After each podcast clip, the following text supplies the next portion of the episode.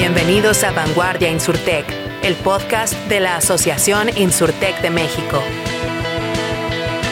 Con sus anfitriones Oscar Garza y Santiago del Castillo.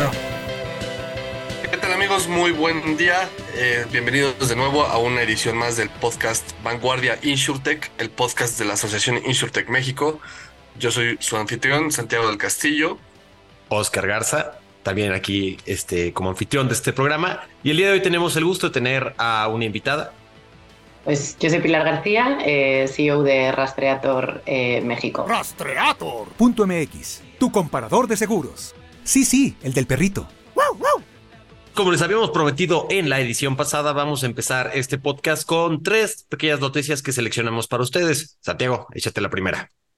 Bueno, pues resulta que Mercado Libre a nivel Latinoamérica, vale la pena recalcar, llega a 5 millones de usuarios en el sector asegurador. Eso ya te habla de una potencia a nivel, a nivel LATAM, quiero decir, digo, 5 millones es un porcentaje pequeño de lo que es la población en Latinoamérica, pero ya, ya te, te, te, muestra un poco de la intención que tiene Mercado Libre para meterse en el mundo asegurador. No sé si tan pequeño. Cualquier empresa que tenga el 1% de la población total de un continente no, no se me hace tan, tan pequeño, pero vale. Sí, además son, poblaciones de países enteros en Centroamérica o en el Caribe, ¿no? Por supuesto. Y además muy interesante porque los productos con los que está llegando son con productos de nicho. Estamos viendo seguros para celulares, estamos viendo seguros este, de robo de los objetos que compras en Mercado Libre. O sea, puro producto que tiene sentido dentro de la cadena de distribución cuando compras cualquier otra cosa dentro de Mercado Libre y que tiene un proceso muy sencillo para que puedas escoger asegurarlo o no. O sea, es tan sencillo como tocar un botón. Y, bueno, vale la pena recalcar que Mercado Libre es, es miembro de la Asociación InsurTech México. Esperamos que en algún momento podamos platicar con Alessandro, que además también es parte del comité directivo, ¿no? Perfecto. Entonces, vamos a la siguiente noticia. Lisa, la InsurTech chilena, presenta su plataforma de seguros para empresas de reciclado. ¿Cómo ves? Está interesante el tema, ¿no? Más interesante es que estaban bajando 60 millones de dólares de capital. Este, Sí, tal vez hasta este, podemos ver más plataformas de parte de Lisa. Están rumoreando que quieren hacer una expansión hacia, hacia Europa. Hacia Europa, correcto. Es interesante porque en lugar de voltear a ver hacia el resto de Sudamérica y bueno, quizás Norteamérica y el Caribe, eh, están volteando a ver hacia Europa, ¿no? Eso te habla de, de una intención un poco agresiva de expansión. No, y la tecnología que están usando, porque en la nota está mencionando que están utilizando IoT para hacer una evaluación más precisa de los riesgos que están haciendo dentro de la cadena de valor de las industrias de reciclaje. Entonces, hay algo muy interesante por esa parte y creo que también juega muy, muy padre al mundo de los nichos, donde no queremos ir por todas las empresas de todo. No, vamos a enfocarnos en un nicho, vamos a hacer una plataforma, vamos a hacer una solución excepcional para una industria y después avanzamos a otra, ¿no? Entonces, quizá también, quizá también, ay, perdón, chicos. No, no, este, quizá también por este tipo de, si, se está, si están mirando un poco más hacia Europa, igual también tiene que ver con la cultura del seguro, ¿no? Si, si algunas insurtechs eh, ven o se afianzan un poco más a mercados eh, europeos, eh, quizá es porque esta parte de los seguros masivos básicos, digamos, el, la, el relacionar a que tú tienes que tener sí o sí tu seguro de auto eh, contratado, tu seguro para la casa, e, etcétera, pues una vez que estos ya están como cubiertos y ya aportan eh, bastante, por ejemplo, el Producto Interno Bruto y demás, este, se pueden permitir quizá más licencias, entre comillas, para poder apostar por estos seguros un poco más complejos, ¿no? Completamente de acuerdo. Y además... Santiago. Y, creo que también tiene que ver también con el, tema de la regulación, ¿no? En Europa el, tema de la regulación verde va, va un poco más adelantada a lo que estamos en, en Latinoamérica, por ejemplo. Y, y, este tipo de seguros para empresas de reciclado, pues puede venir muy bien con el tema de regulación y con, y con todo lo que se está haciendo en Europa para el tema, llamémoslo verde en general, ¿no? Todo el tema ecológico del, de, de, de, reciclaje, que es muy específico sobre esto, ¿no? Digo, y no olvidemos el otro tema de regulación. Estamos hablando que este producto en su base es una responsabilidad civil donde no me imagino una empresa en Europa que esté operando sin responsabilidad civil. Ahora en México. Imposible. hay que ver, hay que ver. Pero bueno, vamos a la siguiente noticia, Santiago. Eh, fíjate que hay una, hay una mm, asociación en el Reino Unido de agentes, ya, eh, podría ser algo similar como lo que es la MASFAC aquí en México, que eh, a través de, em, de esta asociación está ofreciendo a todos los agentes, ya sean personas físicas o personas morales, que allá se llaman de otra manera, pero le está ofreciendo el acceso a precios, tarifas especiales a todos los agentes y eh, agentes, personas físicas, personas morales, al mundo InsurTech, ¿no? Entonces, eh, como que hicieron algún tipo de deal entre esta asociación de, de agentes tradicionales, que no me gusta usar la palabra tradicionales, pero bueno, los agentes y brokers, eh, para acceder al mundo InsurTech y las empresas InsurTech eh, a través de un precio especial.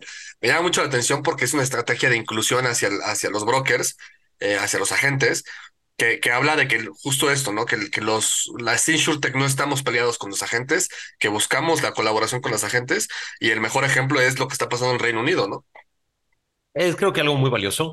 Este, digo, ya, ya lo sabemos por las olas de las insurtax, donde la primera ola, que no nos tocó a nosotros, pero bueno, la primera ola decía, vamos a cambiar, vamos a sustituir a los agentes, luego vamos a sustituir a las aseguradoras. Y ahorita ya estamos en una ola donde dicen, sabes que no vamos a sustituir a nadie, vamos a crear nuestros propios productos, vamos a encontrar los nichos en el mercado y vamos a colaborar con los actores que están ya en el mercado. Y creo que esto abona muy bien a eso. Obviamente nosotros aquí en México también estamos ya en pláticas con Amasfac para ver cómo podemos construir cosas similares, para incluir a los agentes a la revolución InsurTech. No somos competidores, somos aliados. Y creo que esto es una, ahora sí que es una muy buena pedazo de esperanza que viene del otro lado del Atlántico.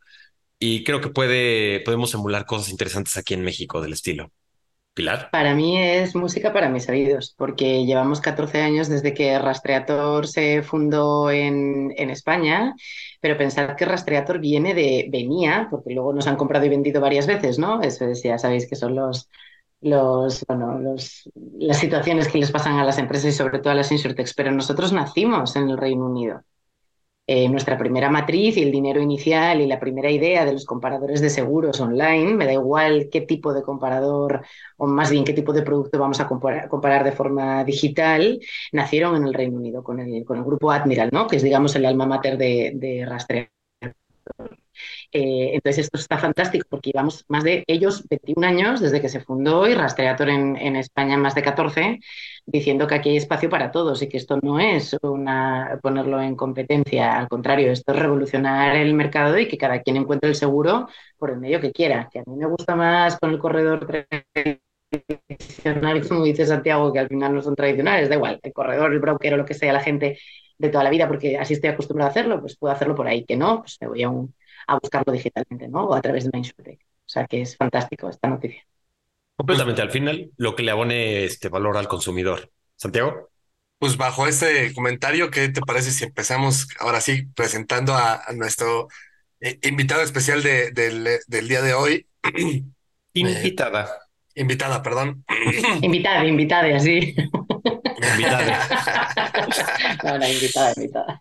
Buenísimo, pues eh, Pilar García, CEO de Rastreator, eh, platícanos, date, date renta abierta de, quién eres, qué, qué, haces y cómo lo haces. Pues, pues como bien dices, soy Pilar García, soy la CEO de Rastreator México. Ojo, voy a puntualizar México porque hay otro Rastreator en el mundo, no hay un Rastreator en España. Entonces, no quisiera yo pisarle el puesto a, mi compañero y grandísimo amigo Víctor López. Este, ¿Qué hacemos en Pero son lo mismo, ¿no? Son como, son, es la branch. Exactamente lo mismo. Eh, nosotros eh, compartimos el logo, compartimos el nombre, solo que uno con un punto .com y otro con un punto .mx, pero el, alma mater, los recursos económicos, digamos, la inversión y todo sale de la misma matriz. Mm. Em, Rastreator, pues como os platicaba, nace hace muchos años en el, en el Reino Unido con un primer comparador de seguros allá eh, ven que bueno, pues la revolución digital es algo eh, real. Eh, nosotros venimos de una aseguradora, o sea, nacemos como aseguradora en el Reino Unido, Admiral Seguros.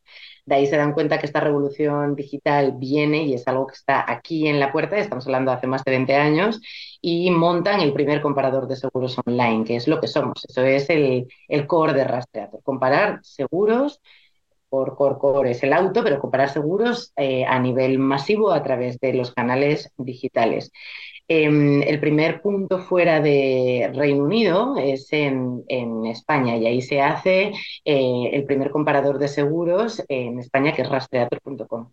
muchísimos años después y con una joint venture, es decir, el dinero de otros y apostando por otros mercados, los emerging countries que nosotros llamamos al interno de la compañía, formamos rastreator.mx el 5 de mayo de 2017 una fecha muy, muy importante para, para todos los mexicanos.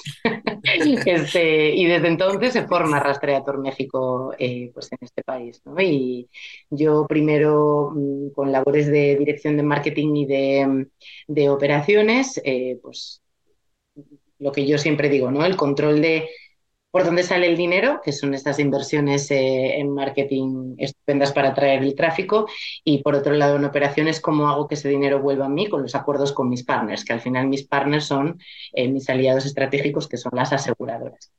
¿Qué es Rastreator? Como os decía, una plataforma online donde los usuarios de Internet que están interesados en un seguro generalmente de auto, que como os platicaba es nuestro core business, eh, están interesados por este seguro, yo lo recorro a través de un funnel, un Customer Journey que tenemos de unas eh, preguntas en nuestra página y los ofrecemos en tiempo real los precios, los productos y las condiciones que las aseguradoras ofrecen para ellos a través del panel de rastrate.mx.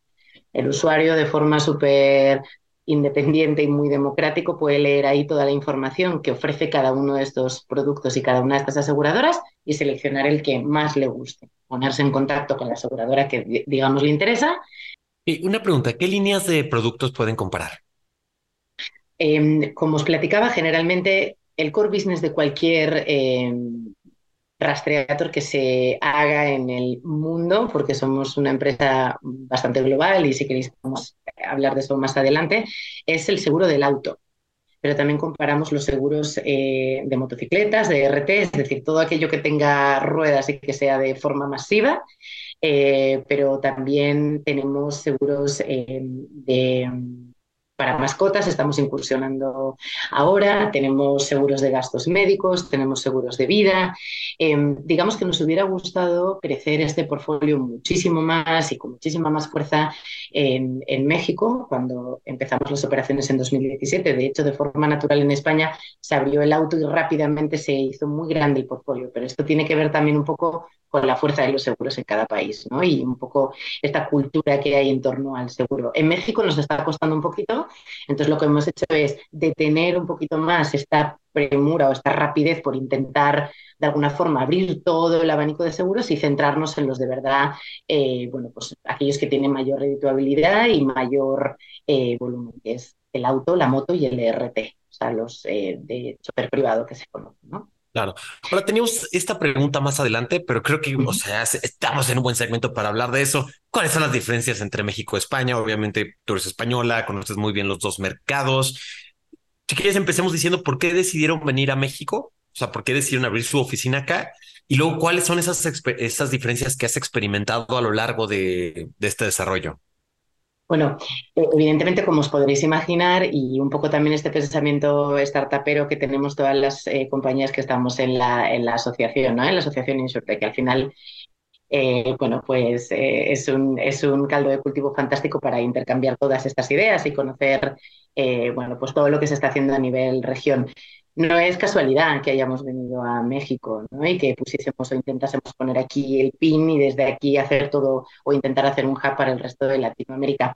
México es un país eh, que os voy a contar a vosotros como mexicanos y yo como española, pero de, adopción mexicana que amo este país. Eh, es un país de oportunidades, un país con un volumen tremendo, un parque automovilístico gigantesco, eh, con unos cambios regulatorios, eh, que si queréis también podemos profundizar más adelante en esta historia, pero en 2020 se supone que cambiaba esta regulación entre el 2019 y 2020, ¿no? Y el seguro de auto para poder eh, circular por carreteras y puentes federales y caminos, este, pues era obligatorio y se iba a hacer mucho combo y platillo, ¿no? Y se iba a promover. Entonces, era perfecto. Llegamos en 2017, acuerdos comerciales, montamos una plataforma espectacular, pues la misma adoptada que tenemos en el resto de países en los que operamos y nos preparamos para el cambio regulatorio ¿no? y, la y la aplicación del mismo.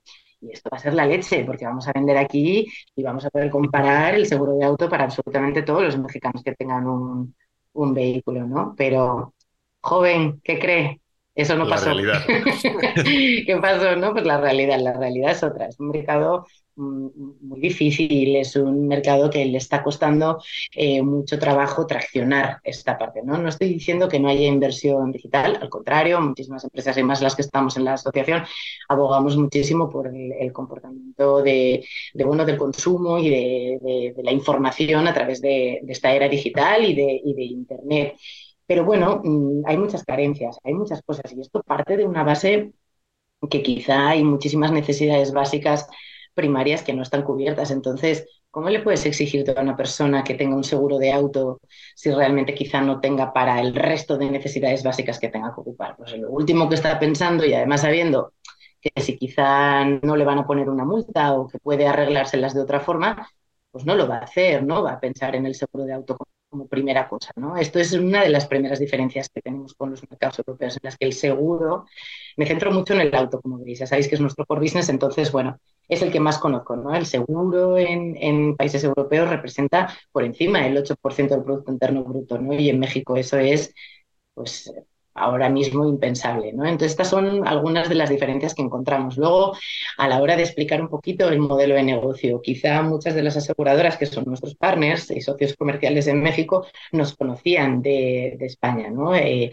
de hecho, nosotros en la joint venture que vinimos aquí, parte de, esa joint venture está apoyada por Mafre, ¿no? Mafre que, que la conocemos todos perfectamente en México, pero como sabéis, Mafre es una compañía de origen español y demás. Entonces, muchas, cuando llegamos a México, nos dijeron, es que Rastreator es lo que estábamos esperando. Qué bueno porque nos vais a ayudar a digitalizar, vamos a poder de verdad colocar el seguro a través de estos canales que tanto escuchamos de masivo y podemos hacerlo rápido y las conexiones.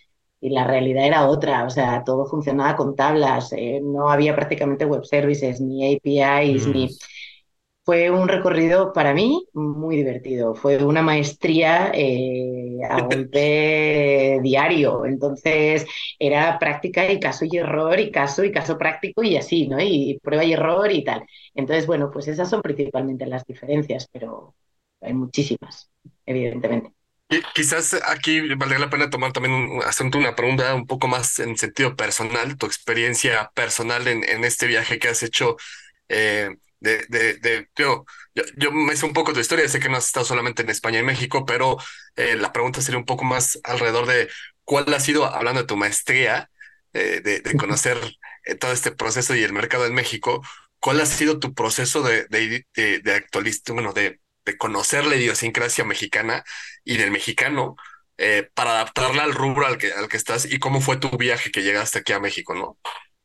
Bueno, lo primero, yo siempre me he sentido súper acogida y súper querida. En México lo siento mi hogar. De hecho, llevo más de siete años viviendo en, Ciudad de México y amo México. O sea, como diría un mexicano, de aquí soy, ¿no? Eh, y me siento muy, muy a gusto y, no sé, en familia, muchísimos amigos, no solamente en el sector, sino pues, a nivel mío personal, ¿no? El mexicano eh, nace donde se le hincha el huevo, ¿no?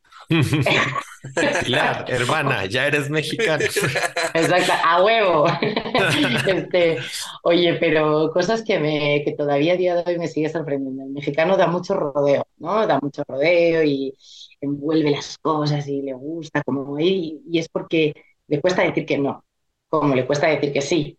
O sea, siento que muchas veces es como, pero sí lo vamos a hacer, sí. Es así, eso es una cosa que, que en, el, en, el, seguimiento y en el, oye, yo envío un email y, doy por hecho que alguien me va a responder. Y no, tengo muchas veces que ser yo la que estoy detrás y la que...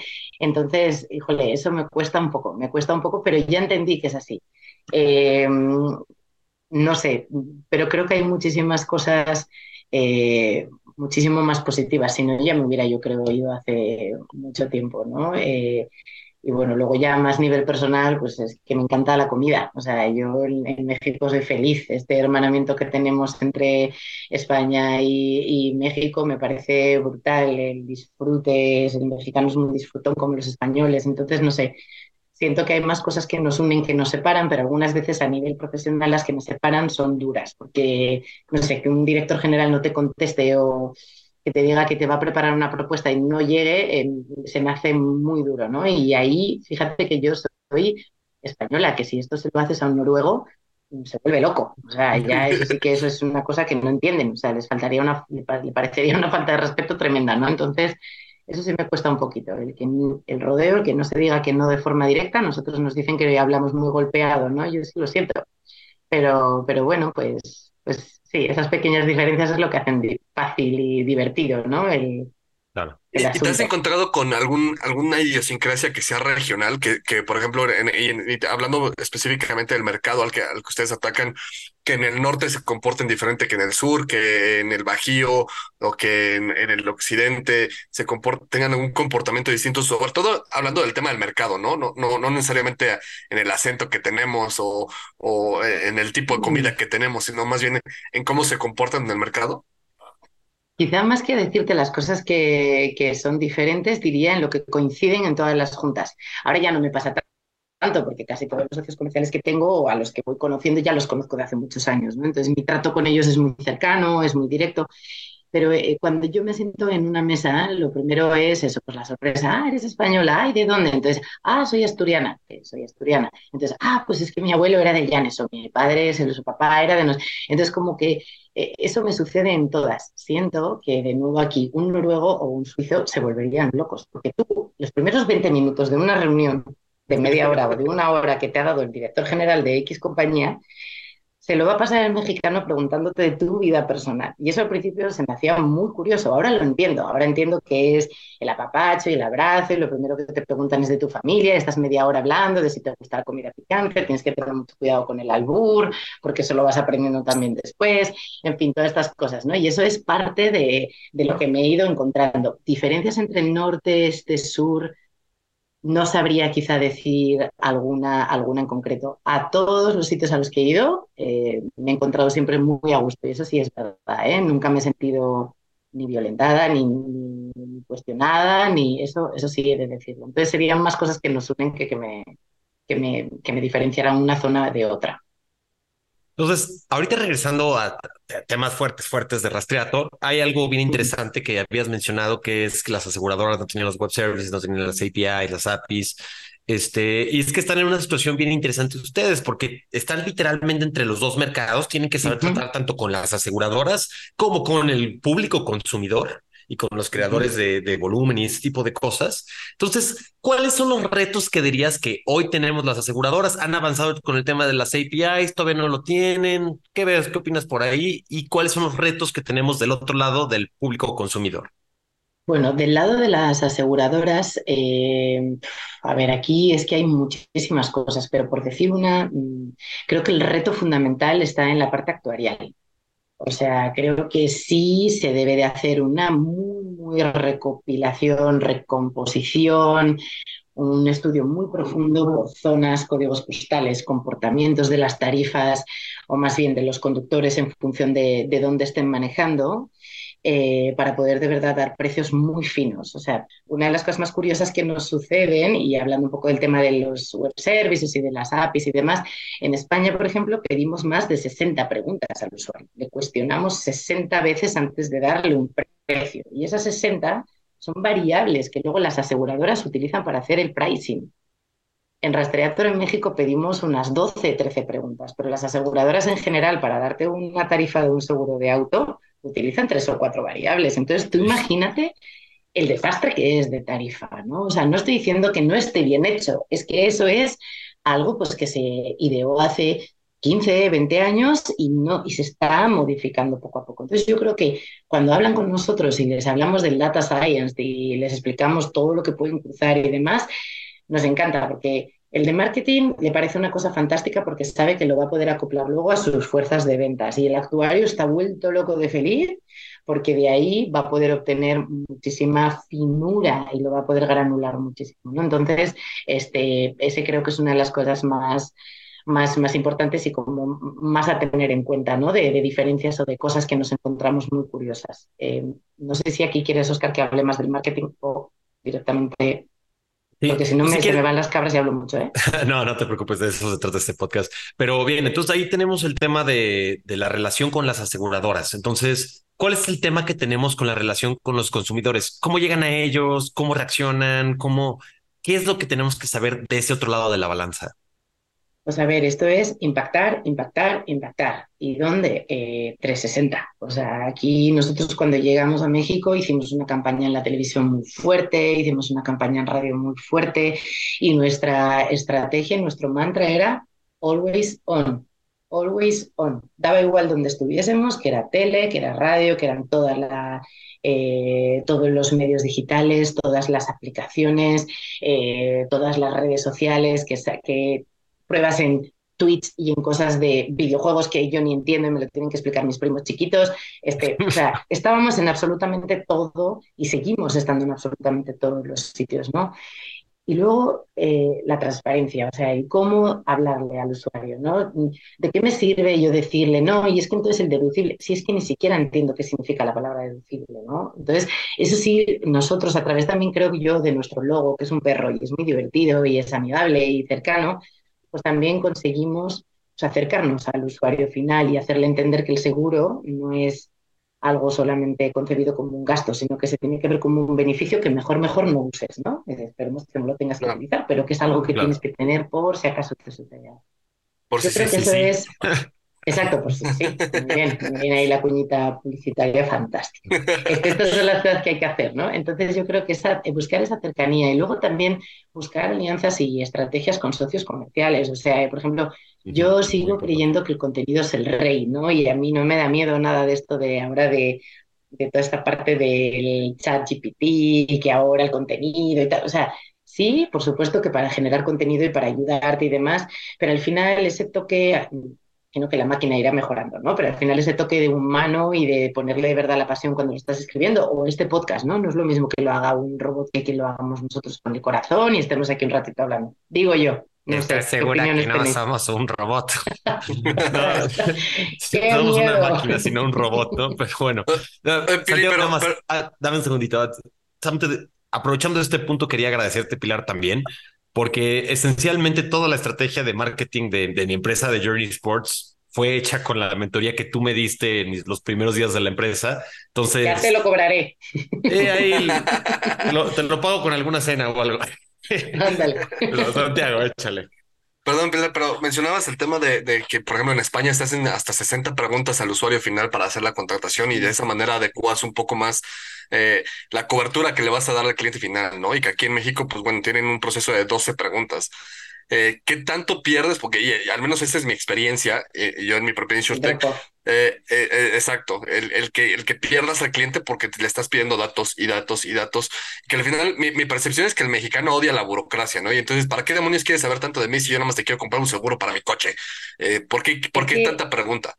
Es que ahí está, ¿no? O sea, si tú al final le haces a un usuario que no te ha visto en ningún sitio 12 preguntas, se va a ir y ahí vas a tener un drop-off altísimo. Ahora, si ese usuario te ha visto en un anuncio, pero luego te ha, ha leído en un contenido, pero luego te ha visto en un spot en la tele, cuando todo se convierte en una rueda en la que generas esa confianza, al final la gente lo va a responder, ¿no? O sea, si no te ven, tú no existes. Y esos son un poco los principios básicos del marketing cuando yo estudiaba. Y aunque la publicidad sea mala y estén hablando mal de ti, están hablando de ti. O sea, ya algo está pasando, algo estás haciendo bien, bien mal, mal o fatal, pero algo estás haciendo porque están hablando de ti. Entonces, al final, el que te busquen, el que confíen en ti y el que te vean y demás, y luego lo de las preguntas, esto es algo que nosotros también eh, evaluamos, ¿no? Hombre, si de repente le meto 40 preguntas, igual le da fastidio y nos sigue, pero de contestar 7 a contestar 12, y si le haces eh, que la usability, ¿no? que el, manejo a través de la web sea bonito, que sea fácil, que le quites clics, que le, ayudes a completar, eh, que lo hagas muy, muy cercano y muy amigable, eso ayuda, ¿no? Y las personas responden lo que tú vayas a necesitar, ¿no? Eh, ¿Por qué esto no sucede en, o sea, por qué en España se preguntan 60 y las personas lo hacen? Porque el seguro sí es obligatorio, el seguro sí se persigue, el seguro sí, si te pesca la policía sin el seguro sí te metes en un buen lío, ¿no? Y si tienes un accidente más. Exacto. Entonces, ¿qué sucede? Las personas saben que si de verdad quieren tener el precio sin que luego se lo cambien cuando llaman a la aseguradora o saben que ahí vieron 100 euros, 1000 pesos, me da igual la moneda en la que estemos hablando, este, van a contestar las preguntas porque saben que lo, van a tener que hacer una vez y ya el precio va a ser el real. No, y vale la pena también agregar que si pones muy pocas preguntas, te hace el efecto completamente contrario. Mucha gente dice, ah, claro, menos fricción porque menos preguntas, tienen su cotización más rápido, pero la gente desconfía cuando no le haces muchas preguntas. Esencialmente lo que nosotros hacemos es vender promesas. O sea, un seguro es una promesa de que si te pasa esto, yo voy a hacer esto. Y para vender promesas, cuando te la dan muy rápido, pues como que no crees mucho en la promesa, ¿no? Dices, pues ¿cómo sabes que yo soy quien digo ser? ¿Cómo sabes que este, esto pasa? Cuando apenas empezamos con mi empresa, me acuerdo que nada más hacíamos tres preguntas, que era este nombre, fecha de nacimiento y deporte, y con eso dábamos una cotización para, para, la, para los deportistas. Y dijeron, o sea, la gente no lo compraba para nada. Entonces dijimos, ¿sabes qué? Vamos a hacer 15 preguntas ahora y empezamos a tener más tasa de conversión por esa fricción adicional que además nos daba mejores datos que con los que el día de mañana, o sea, bueno, el día de hoy y a este punto, pudimos hacer mejores modelos de, este, de pricing que pues, obviamente los colaboramos con, con nuestra aseguradora, con Zurich. Pero eso es importante porque muchas preguntas igual es malo, pero muy pocas es igual de malo, o sea, es tal vez incluso peor. Yo estoy de acuerdo. Tiene que ver con, perdón, quizás tiene que ver con el, con el sector al que atacamos, ¿no? Porque, por ejemplo, ahorita estamos hablando de auto. A mí me, digo, y, esto tú tendrás muchísimo más información que yo, Pilar, porque tú, tú estás muchísimo más enfocada al tema de auto que yo, pero me, da la impresión de, que, a ver, todos sabemos que el seguro eh, no, no se compra, se vende, ¿no? Y entonces tenemos que estar ahí como, como, como intermediarios eh, buscando presionar para la compra. Nadie se despierta un día y dice, ah, hoy es el día perfecto para comprar un seguro. Entonces, cuando, cuando ya estás con la noción de que quieres comprar un seguro, ya cotizaste, ya viste como que ya hay una intención más profunda, ¿no? Entonces, eh, al menos lo que nos pasa a nosotros en, en por sí sí, que es un, es un segmento completamente distinto y además es un producto distinto. Eh, ahí sí el segmento al que nosotros queremos atacar sí es un poco más eh, de rápido, o sea, si, si, si, yo le pierdo el interés un minuto, ya, ya lo perdí, aunque te, ya lo haya convencido de que es algo que necesita tener, ¿no? Entonces, en, en nuestro modelo de negocio sí necesito que sea el mínimo proceso de compra para que me puedan, para que terminen comprando, porque si le pongo un proceso un poquito o más complicado o un poquito más profundo, ya lo perdí. Sobre todo por ahí yo quiero pensar que es el segmento, yo estoy enfocado en el segmento informal de la economía. Entonces, es gente que nunca ha tenido un seguro, que no le interesa tener un seguro y que además eh, jamás ni siquiera lo había considerado, pues. Entonces, sí tiene que ser un intercambio muy, muy rápido estoy de acuerdo, creo que, cada quien tiene que encontrar un poco ese nicho, pero hay que, pero es que si, si, por ejemplo, y volviendo un poco al seguro de auto, ¿no? Es lo que yo siempre eh, pongo sobre la mesa cuando me siento con cualquier partner, cualquier aseguradora, cualquier nuevo eh, pues, socio comercial que quiera entrar con nosotros y tal, es que si solo estamos nosotros en televisión, si solo estamos nosotros luchando en digital, si solo estamos haciendo nosotros las campañas y demás, eh, es muy difícil, ¿no? Entonces yo invito siempre a InsurTex, a quien pueda que haga publicidad no está, y, marketing, un buen marketing. No estoy diciendo que te gastes miles de millones en la tele, yo sé que eso no es algo que puede suceder para todas las compañías y menos pues quizá con un ambiente un poco startupero que es el que traemos, pero sí hacer un poco por no estar, eh, entre comillas, robándonos la tostada los unos a los otros, ¿no? Que es lo que me he encontrado en México desde que yo llegué y volviendo al seguro de auto solo se aseguran tres coches de cada diez. Y se siguen asegurando tres coches de cada diez. Y yo llevo ocho años casi en el país. Eso es brutal. O sea, que no se haya movido la raya ni medio centímetro me parece una cosa mm, espectacular. Que siempre estén las mismas aseguradoras arriba y que no haya esa, esa variación. No, o sea, lo único que se hacen es que se cambian los clientes de un sitio a otro, pero en realidad no se está haciendo para que este mercado asegurador crezca, ¿no? Eso es lo que hay que hacer. Entonces ahí, Santi, tú encontrarás más personas y más nicho. ¿Por qué? Porque la gente eh, habrá entendido qué significa un seguro y la cultura aseguradora se hará más fuerte. Pero si al final yo solo estoy mirando para mí, para lo mío y para lo que a mí me conviene y estoy intentando ver cómo hago mis estrategias para en realidad robarle a mi posible competidor su mercado, en lugar de yo intentar hacer que otros, otros clientes se conviertan en asegurados, ¿sabes? Es un poco entonces aquí es la pescadilla que se muerde la cola, como decimos en, España, ¿no? que igual suena un poco vulgar en México, pero bueno, en fin, ese, es el dicho que decimos aquí, que es, que es un poco, si seguimos enrolados en esta historia y nadie rompe este círculo vicioso, pues es imposible que, avancemos. Y al final pues siempre nos peleamos por el mismo mercado, el mismo nicho y las mismas personas. Que además está bien reducido, tú bien lo decías, 3% del Producto Interno Bruto contra un 8% promedio en países europeos, que 3 de cada 10 coches, que el 25% de la población dice que alguna vez ha comprado algún seguro según el ENIF, según la encuesta nacional de inclusión financiera. O sea, y si acaso, porque la mayoría de esos seguros son seguros de vida que te dan junto con Una tu tarjeta crédito. de crédito, sí. Sí, Oye, exacto, y o lo, sea, lo- lo interesante es que s- tres de cada diez tienen seguro de auto cuando es obligatorio. O sea, no, no es como es, que es obligatorio, sí. es, es un Bienvenido delito a mi mundo. entre comillas, ¿no? Este, eso es, eso es lo que es brutal como estadística y, y que es lo que, lo que debemos de cambiar como sector, incluyendo aseguradoras, eh, brokers, insurtechs, inclusive los clientes, ¿no? Hay que, hay que lograr ese, ese cambio de mentalidad.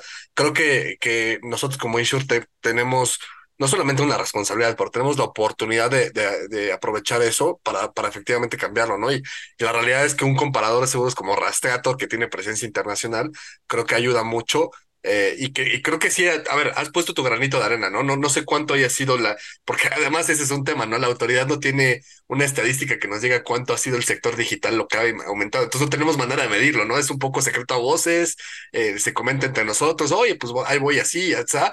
Entonces medio hacemos un cálculo mental, pero realmente no sabemos cuánto ha sido nuestro impacto en la industria. Eh, La, la asociación ahí está ya trabajando en, en hacer eso de forma anónima, obviamente, porque entiendo que son datos vulnerables para varias empresas, pero vaya, o sea, anónimo para que podamos tener bien la información de cuántas pólizas digitales se han colocado, cuál- cuáles son los canales de distribución, cuáles son las ventas en general de las insurtechs, las evaluaciones. Sí es un trabajo que nos gustaría poder este, estar ya publicando el siguiente mes, porque además nos los ha pedido Forbes y el financiero y Reforma, y me da pena no sé, dar- darles una respuesta. Así que, pues ya, es- eso sí lo vamos a cambiar. A ver, Pero está bueno. claro que está claro que México va a costar un poquito todavía entender esta parte digital, ¿no? Primero por lo que estáis diciendo, nadie quiere compartir sus datos, ni macro ni micro. Yo alucino, porque cuando en otros países de verdad esto funciona como algo unido, ¿no? Las aseguradoras comparten todo, lo bueno y lo malo, no solo cuánto he crecido este año, también te comparto si- siniestralidad y es más, soy tan buena onda que te digo que mm, Oscar, Oscar conduce fatal y que en mi casa ha dado cuatro siniestros, así que por favor te lo comparto para que cuando tú le vayas a contratar, porque sé que en mi casa ya no lo quiero, este, que la siguiente casa que le vaya asegurado, a asegurar le incremente el precio, porque sabe que es un mal conductor, ¿no? Que pues, me imagino que no será el caso, pero esto sí se hace. Ni Esto sí hay órganos, hay órganos que lo regulan y hay estadísticas y hay cosas que se comparten. Esto va a costar un poquito, porque sí siento que en México eh, somos todos un poquito celosos a la hora de compartir la información.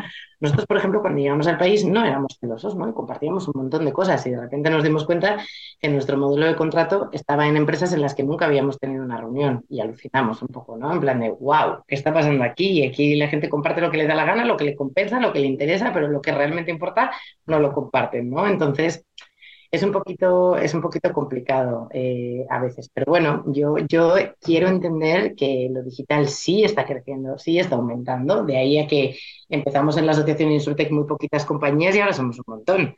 O sea que, bueno, un chico, como decimos aquí en México, ¿no? Entonces hay que, hay que, hay que seguir sumando y hay que seguir haciendo, pero bueno, Ahora, queda hay- bastante. ha- hace poco estaba hablando con unos clientes tuyos de- del sector asegurador y me estaban diciendo que aparte del, del volumen que generas, tienes este, un servicio que ellos les encanta, que aman, que checa que eh, se pueda hacer las cotizaciones y todo funcione bien desde el lado de digital del, del, del asegurador como tal. Eh, son diferentes procesos. Efectivamente, hay una serie robotizada, pero nosotros sí en algo, como que digamos que los pilares fundamentales de, de Rastreator, vamos a decir que por supuesto es la tecnología, pero es todo el equipo humano también que está detrás. ¿eh? Nosotros somos bastantes personas en tecnología que compartimos con otros países, por lo tanto, todo este know-how que traemos de Francia, de España, de Inglaterra, de Estados Unidos, de tal, se comparte porque son las mismas personas los que están descubriendo y luego aplicando para cada uno de los países. Luego tenemos un equipo fantástico, chicos. O sea, yo pensad que yo tengo 0% de rotación desde que llegué. No se me ha ido nadie de la compañía, solamente dos personas, porque lo que sí Rastreator no hace es contraofertar. O sea, nosotros al contrario, sentimos que Rastreator es una plataforma de lanzamiento para el día de mañana. O sea, fórmate aquí con nosotros, disfrútalo, pásalo bien, aprende un chingo y luego te vas. O sea, y yo no voy a poder competir contra una de Silicon Valley que viene y te ofrece, vete. O sea, ahí tienes la puerta y estás tu casa para volver cuando quieras. Eso siempre lo vais a escuchar de mí. Entonces, es algo que estamos muy contentos, ¿no? Entonces, el equipo que tenemos, estamos 24 horas conectados 7 días a la semana. Y eso sí es verdad. Y a mí no me pesa decirlo, ni me importa. Habrá gente que diga, es que Pilar no sabes conectar. No, no, es que me encanta lo que hago. O sea, este es mi bebé, esta es mi casa, me siento a gusto Mm, y lo domino. Entonces, como yo, mi equipo. Y entonces eso creo que se ve en las cosas que hacemos, ¿no? Y el que, que de verdad sí nos esforzamos porque las cosas se, se hagan bien. Y yo... es, es, pero eso es lo que, o sea, para ti tal vez es muy normal, tal vez en el resto del mundo, tal vez en Europa esto es algo muy normal, pero eres la única empresa que sé que lo hace en México.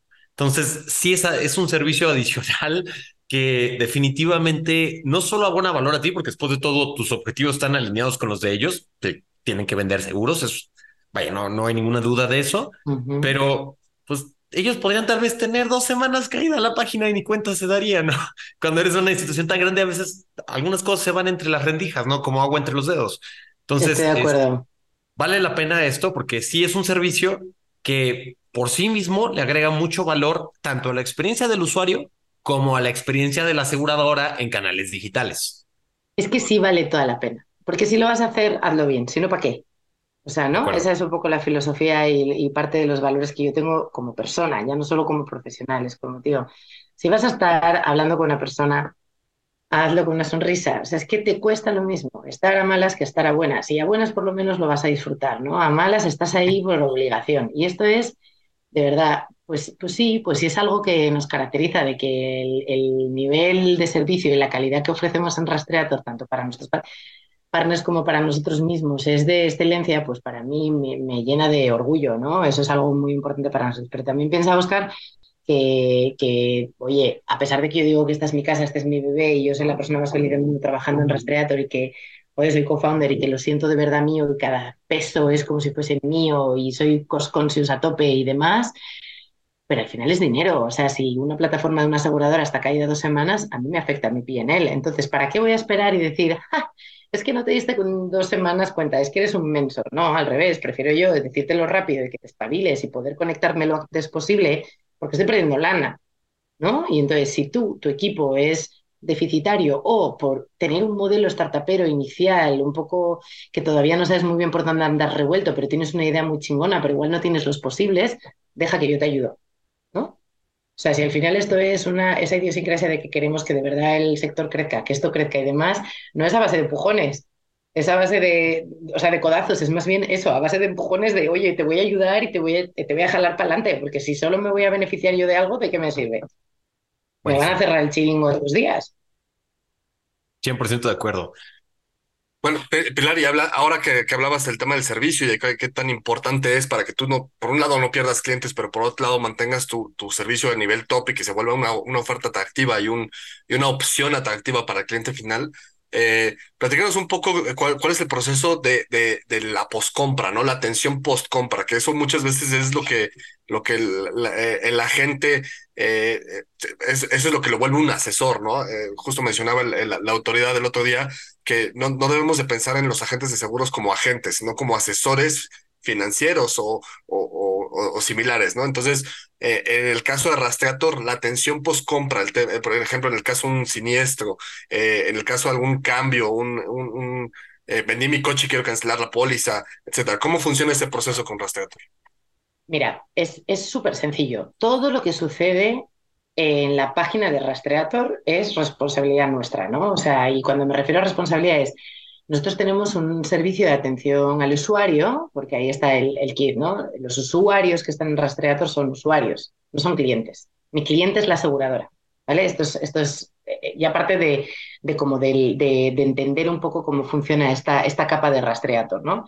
Todos los usuarios que estén navegando por mi web y tengan alguna duda, nosotros tenemos una, atención al usuario que está disponible para poder llamar a un teléfono y resolver las dudas de, oye, yo no sé cómo cotizar, no sé cuál es mi código postal, no sé qué tengo que hacer o no entiendo tu página.